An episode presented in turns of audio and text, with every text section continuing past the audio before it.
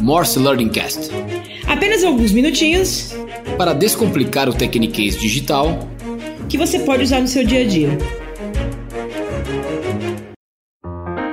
Olá, meu nome é Mayara Lopes e sou head de produtos e tecnologia da Hands Mobile e tô aqui hoje para falar um pouco sobre metodologias ágeis.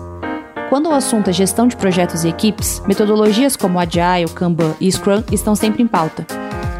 Com a dinâmica do mercado exigindo cada vez mais soluções rápidas e eficientes, fatores como velocidade, qualidade e capacidade de inovação acabam sendo diferencial entre as empresas. Para isso, a cultura ágil permite que as coisas se movam mais rapidamente, dividindo a responsabilidade de alcançar os objetivos com os times e permitindo que eles trabalhem com mais autonomia para tomadas de decisão.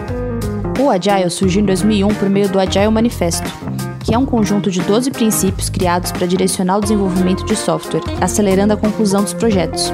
É conhecido como uma metodologia para gestão, que divide grandes projetos complexos em pequenos entregáveis, muito utilizado em tecnologia, mas que pode ser empregado em diversos setores.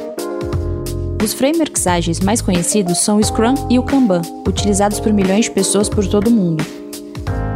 O Scrum ajuda os times a resolver problemas complexos ao mesmo tempo em que entregam produtos de alto valor dentro de um curto período de tempo. Ele foi criado para ser leve e simples de entender. No Scrum, temos o papel do Product Owner, que é responsável por representar os interesses dos consumidores e dos stakeholders no time, gerenciando o backlog para priorizar o que deve ser desenvolvido no produto. Essas entregas são feitas pelo time de desenvolvimento durante uma sprint, que é um período de uma a quatro semanas de trabalho. O Scrum possui uma série de ritos a serem seguidos, como a planning, que acontece antes de se iniciar uma sprint, onde, baseado no seu objetivo, o time define no que vai trabalhar para entregar valor. Diariamente, o time tem um encontro marcado de 15 minutos chamado de daily, para que possa se atualizar sobre o andamento da sprint, discutir os impedimentos e as interdependências.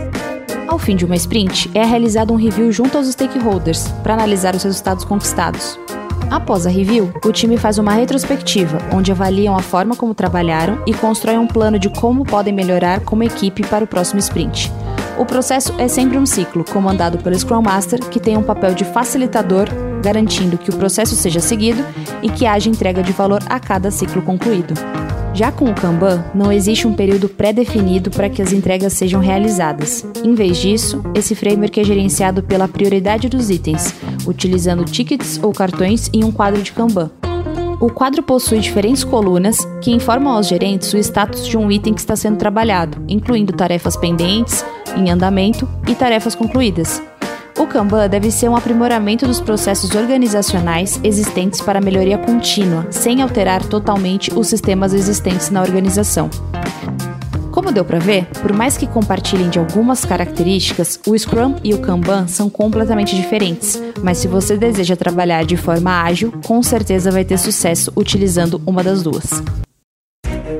Obrigado por participar de mais uma edição do Morse Learning Cast. Maiores informações sobre o tema e o convidado do dia estão no descritivo deste podcast.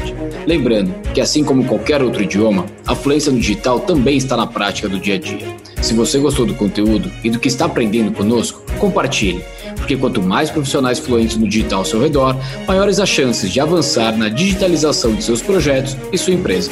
Obrigado e até o próximo Morse Learning Cast.